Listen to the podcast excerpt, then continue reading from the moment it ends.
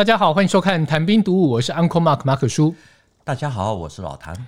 呃，伊朗的首席核子科学家法克里萨德上个月二十七号被暗杀身亡，被指控凶手的以色列呢情报高官隔没几天就被枪杀，而且身中十五枪。很多网友都说这一来一往很像谍报电影的情节。从这起事件呢，我其实想到老谭先前有跟大家分享过解放军发展核武的故事哦。两岸对峙的初期呢，解放军有核武了，蒋介石势必会有危机的意识，最终有发展起来吗？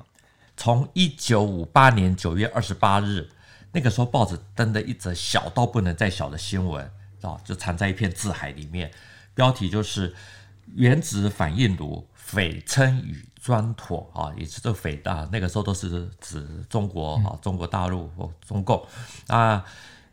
这个内文包括标点符号呢，总共就只有一百一十三个字。这篇报道呢，它是引述新华社的报道啊，这个就是说大陆第一座原子反应炉还有那个智力加速器啊，这个建设完成，而且开始正式的揭幕使用。那参与的有北平的各界的这个头目啊，还有这个所有的原子科学家的这种代表团。那这个报纸登了以后呢，这蒋介石也知道了。啊，他就很急啊，就是要求说美国能够这个提供台湾相关的技术，或者干脆就提供核武器啊，可是遭到拒绝啊，于是他就决定要自力更生。那在他过世了以后呢，随着那个中美中关系的这种正常化的推动啊，后还有就是后来蒋接这个接班的蒋经国啊，这个看到这个美国真的要跟对岸建交。所以在一九七四、七五年左右呢，他就下令啊，真正的把他这个我们台湾的核武发展呢，把它推入到真的是制造核子武器的这种阶段，就是势在必行的。对对，所以基本上来说，就是台湾过去的这种计划要发展这种核武呢，的确是。军事考量优先，可是慢慢的啊，政治性的考量其实是更多啊，因为大家都知道，这个核子武器其实根本不能使用啊，发展这个啊，到最后真的是对内考量为主。虽然是对内的考量，那政治大于军事，我们还是可以讨论一下。毕竟张宪义的叛逃啊，代表当时真的研究出东西了吧？嗯嗯，那我们是怎么研究出来的？有外来的一些技术上的协助吗？这次伊朗的核武计划之父被暗杀，大家都认为说以色列是背后的凶手啊，黑手。那比较有趣的是，当年台湾要发展核武啊，美国人虽然拒绝，可是以色列他确保帮助我们。那这个帮助最多的呢，其实就是有他们的核弹之父之称的伯格曼博士，他是柏林大学的化学博士啊，也是这个以色列的原子能。这个委员会的第一任的那个主席，同时也是那个以色列的核武的这种计划的奠基人。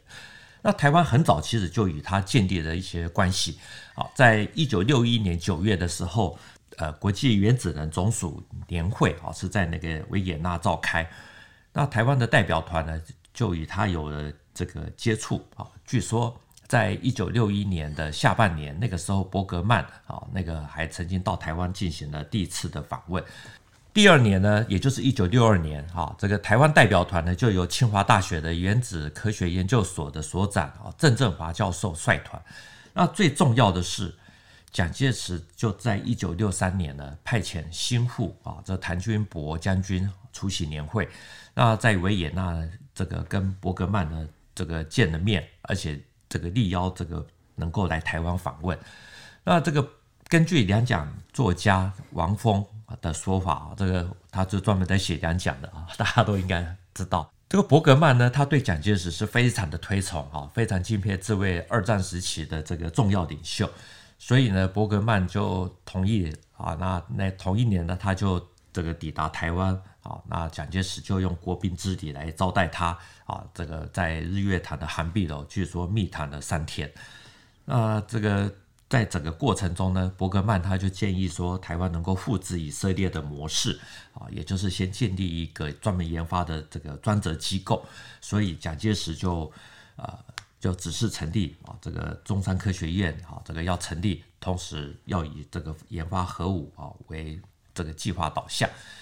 根据历史学者，也就是林孝廷博士的这个发现啊，这个蒋介石在一九六三年的日记里啊，这个年终的杂录里面呢，突然写说，这个核武试爆的一次所需要的科学技术人员，总共需要一千七百七十五人啊，其中这个化学专家是三百二十五人，物理专家要一百五十人，化学工程师要四百人，机械工程师是要三百五十人，好。这样子的专业知识呢，显然这是一定要有这种国外的这种很顶尖，甚至也是参与核武计划的人哈，才能够知道的。好，所以这个不排除伯克曼的确是在这里面有给了相当多的这种建议，他写的非常细，对，连人数都列出来。那我们也知道嘛，这个当时这个台湾曾经好很多的武器啊，或什么都都那个时候有传出来说以色列有帮助啊协助台湾。那所以呢，也很多人啊，这个认为说，那个时候伯格曼其实对台湾的这个贡献不是只有在核武方面，他可能还促进了以色列去转移一些常规的这种武器啊，啊，比如说像我们知道台湾那个时候有这个雄风飞弹啊，这个风不是现在的风，是当时呃蜜蜂的蜂啊，那时候在这个阅兵哈这个典礼上面都还有出现过，那这个。据说就有着以色列加百列导弹的这个影子，好，所以外界这个大家都会认为说，他之所以能够来台湾，这个应该就是获得以色列那边的同意。对，听到这里啊，蒋介石要发展核武，听起来是玩真的，已经不是单纯的军备竞赛，我喊一喊而已。嗯，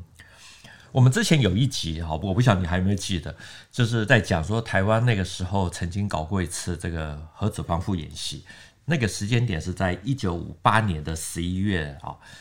那个时候呢，大陆的第一座原子炉才刚刚的运转两个月啊，所以离距离造出原子弹的时间其实还蛮久的啊。可是那个时候老蒋就很认真的规划了这个训云原子防护演习啊，就是设定说攻击这个空袭啊，原子弹落在台北市啊，所以他这个还亲自去看那个大规模七千多人这个动员演练。也就是说，老蒋那个时候是超前部署，啊，所以他当然是完整的。事实上，台湾的核能研究呢，之所以能够跨出第一步呢，应该是从一九五六年开始起算。那个时候呢，清华大学附校，哈，这个同时马上就成立了原子科学研究所。那第一座原子炉是在一九六一年啊，这个开始运转。好，尽管那个时候台湾有了这个研究用，哦，这个学术研究用的这种原子炉，可是呢。毕竟被看管得很严啊，大家知道啊，这个美国是有在看管的啊，所以这个要想要制造武器呢，这个主要还是要靠这个以色列的这个核弹之父。那蒋介石在密会伯格曼之后呢，啊，这个听从建议，就迅速的成立了中山科学研究院。好，